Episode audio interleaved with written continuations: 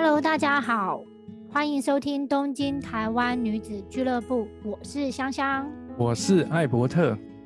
今天是鹿儿岛旅行的第三集，也是鹿儿岛的介绍的最后一集哦。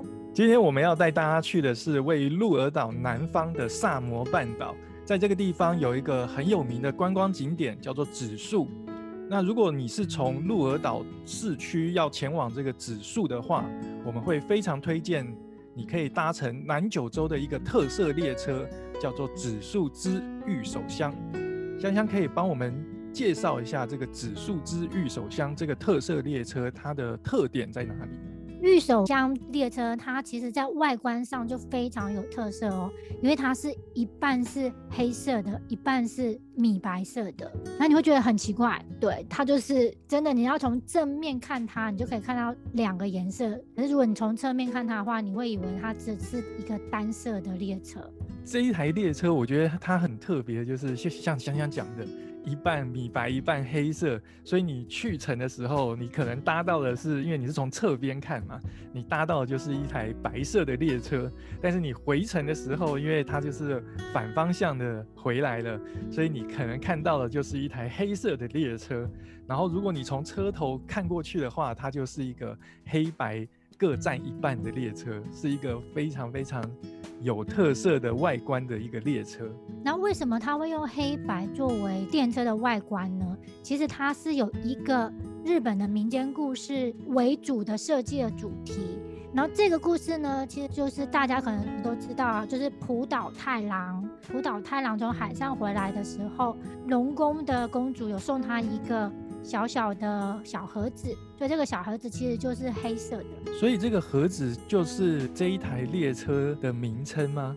对，其实玉手箱在日文就是这个龙宫公主送给浦岛太郎的一个小礼物。香香可以告诉我们说，玉手箱这一台列车除了在外观上面，就是刚刚讲的一边是米白色，一边是黑色这个外观特色之外，它的车内还有什么有别于其他列车不一样的地方呢？我觉得它的内部的装潢也是非常的有特色，它是以海底龙宫的设计为主。电车里面蛮多巧思的，这些巧思的话会介绍一些海底的鱼类啊，还有它会把椅子的颜色装潢成像海草的绿色的颜色啊，或是有海洋的蓝色的颜色哦。一般的座位上面它有没有什么特别的地方？它除了有基本的朝向车头的座位之外，它还有蛮多朝向窗外的景观席。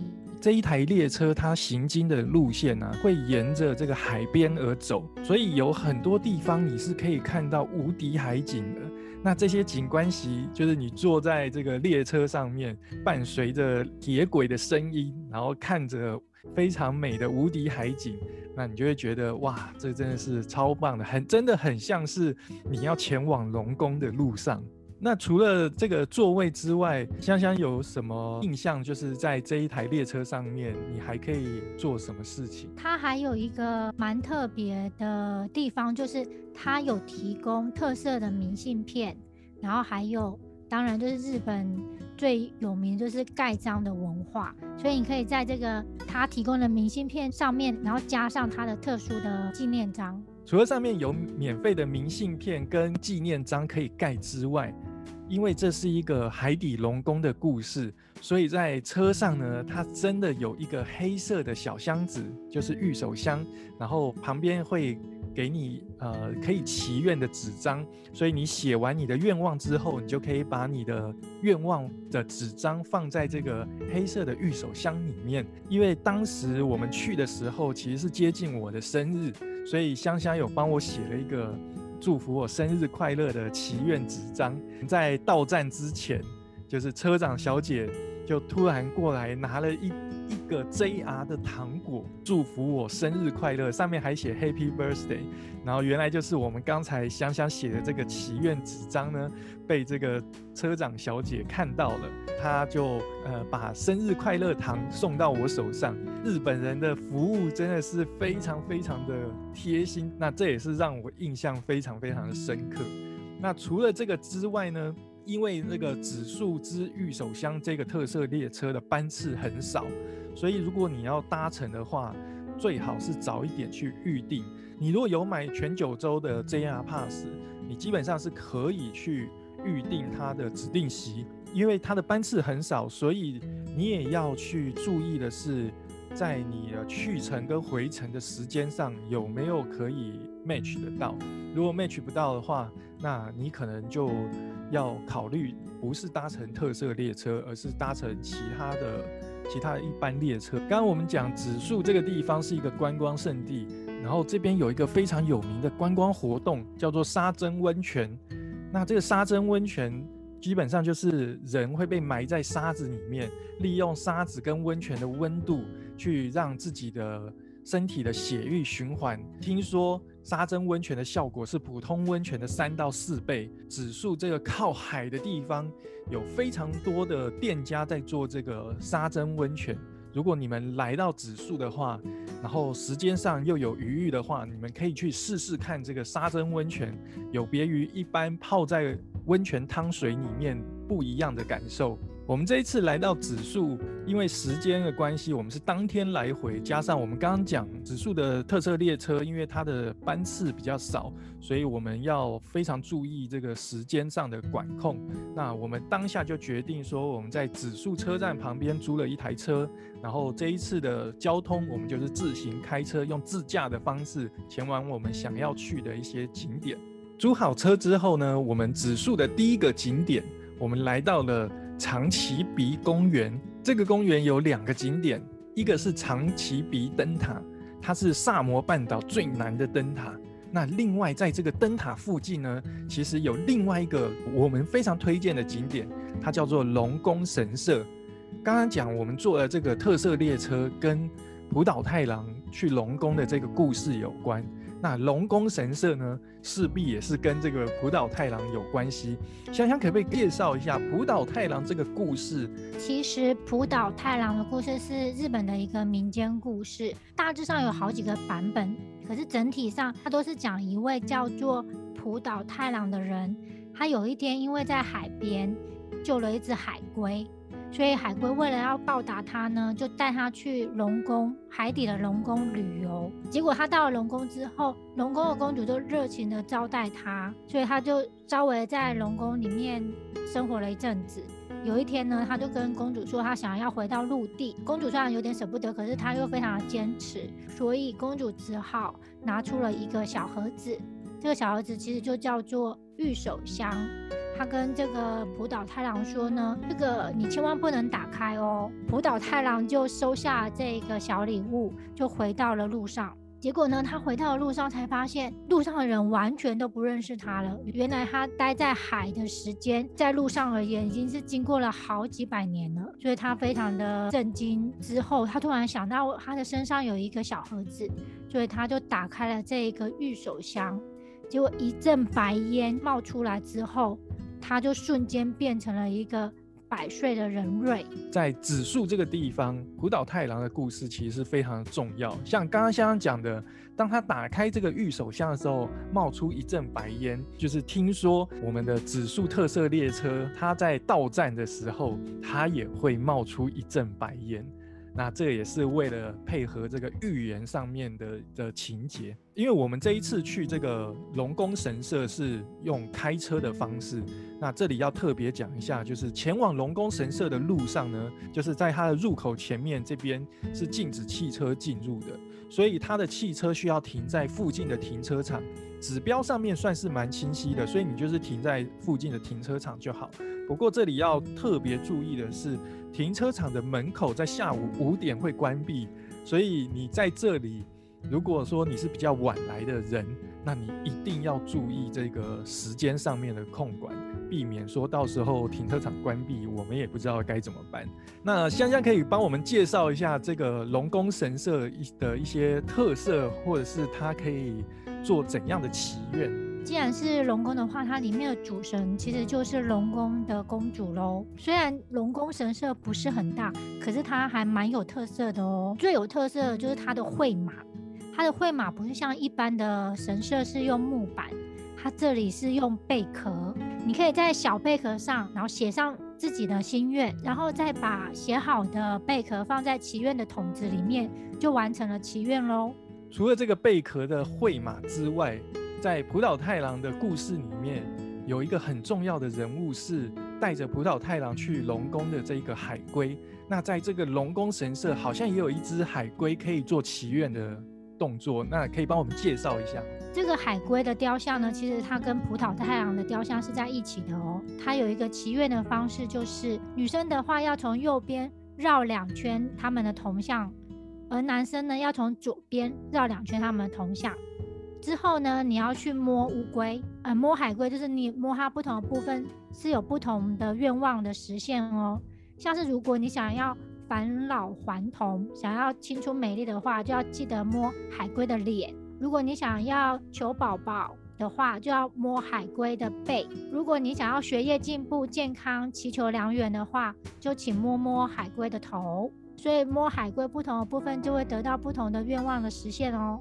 来到这里呢，除了刚刚我们讲的这个贝壳绘马可以写写看之外，那当然香香介绍的这一个海龟祈愿，那大家可以照着上面的指示来做，记得男女的，就是刚开始男女这个绕圈的方位是不太一样的。那我们刚刚讲这个长崎鼻公园，它有两个景点，除了呃龙宫神社之外，还有一个灯塔。其实这两个景点其实就在同一条路上，所以你从入口进来的时候，你会先经过一条商店街，离开商店街之后，再往里面走，就会来到龙宫神社。那龙宫神社再往海边一点的方向走呢，你就会看到刚才讲的这个海龟的雕像。那海龟的雕像再继续往海边走，你就会看到灯塔。灯塔再往前走的这一段路呢？我觉得有点像是台湾的野柳。如果天气好的情况之下，风浪不大的情况之下，是可以走走看。但是如果天气不好，风浪有点风浪的话，那我觉得就个人考量一下安全。如果安全无疑再走，如果可能会有点安全顾虑的话，那就不要走这一条路。你们到达灯塔这附近的时候呢，可以。看一看四周，应该会看到，如果天气不错的话，应该会看到一一座很像富士山形状的山。这座山呢，叫做开文岳。那它有一个很酷的别名，它叫做萨摩富士。那为什么叫萨摩富士呢？因为我们在的地方是萨摩半岛。这座开文岳呢，它是一个活火山，虽然它的标高大概在一千公尺左右，但是。它的形状非常像富士山，所以大家又称它为萨摩富士。离开了龙宫神社呢，我们继续开车前往我们在指数的第二个景点。那这个景点呢，它是一个车站，蛮特别的。它是 JR 最南边的车站，叫做西大山站。香香，你还记得我们以前去的日本的一个地方？它也有说它是最南边的车站。你记得那个地方在哪里吗？对啊，讲到日本的最南边，当然就是想要冲绳啦。我记得我们那时候从冲绳机场出来坐电车的时候，他也说他是最南边的车站呢。为什么我们这一次介绍这个西大山站，我们也说它是最南边的车站呢？可以帮我们解释一下吗？因为西大山车站它是标榜的，它是。JR 日本最南端的车站，因为在日本其实有蛮多铁道经营的，所以这边它是强调它是 JR 经营的哦。因为冲绳的车站，它的确是，如果你是单纯以车站来看的话，它的确是最南边的车站。但是如果你是以 JR 经营的车站来看的话，最南边的车站就是我们今天到达的这一个西大山站。那这个西大山站呢，它是一个无人车站。那也就是说，如果你今天来到这里，你想跟车站里面的这个站牌拍一下照，是可以可以到月台上面没有问题。但是因为它是无人车站，它还是有车子会经过，请大家一定要遵守一下，就是你在拍照的过程中，你要非常非常注意自己的安全。千万不可以下到月台下面去跟铁轨站在铁轨上面拍照，这是非常非常不好的示范。在这个月台上面呢，它会有立了一个就是 JR 最南端车站的牌子，然后上面会写的西大山站，就是你可以在这边跟这些指示牌拍个照。除了这个最南端的车站的招牌之外，香香可以帮我们说一下这里还有什么特别的地方吗？对啊，其实我们为什么会来这个景点，还有另外一个原因，就是它的车站的旁边有一个非常可爱的特色油桶。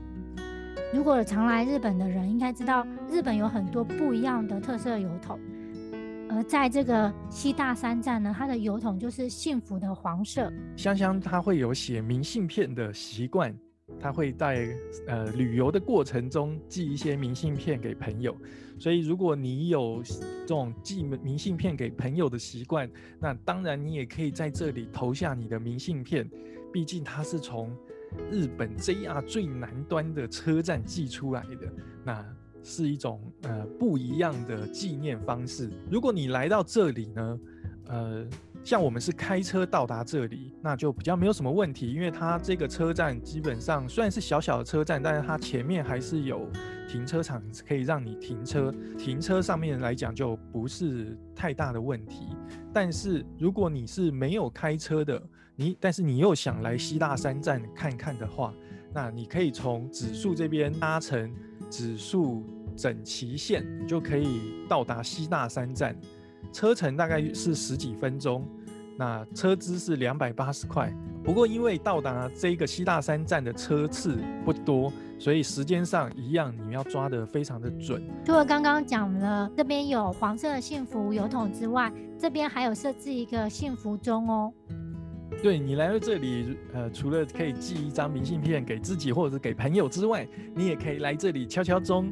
然后，如果你是带着你的情人来，或者是老婆来，那来这里一起敲敲这个幸福钟，长保你的幸福美满呐。如果你来到这里时间还算宽裕的话，我们建议你可以稍微等一下，看看时刻表，看看列车的时刻表，可以稍微等一下列车进站，因为从列车进站的这个方向。拍过去呢，你除了可以拍到列车之外，你也可以拍到日 JR 日本最南端的车站的这个指示牌。另外，在它的背后呢，就是我们刚才讲的这个萨摩富士这一座山，那整个景色会非常非常的漂亮。我们非常推荐，如果你时间宽裕，那不如就在这里，大概因为反正你也可以写写明信片，敲敲幸福钟，你就等一下这个一班列车进来。那看看这个美丽的景色。今天谢谢大家收听我们鹿儿岛的第三集，我们介绍了指数这个地区，希望大家能对鹿儿岛有更多的了解喽。那今天就谢谢大家的收听喽，拜拜，谢谢大家，拜拜。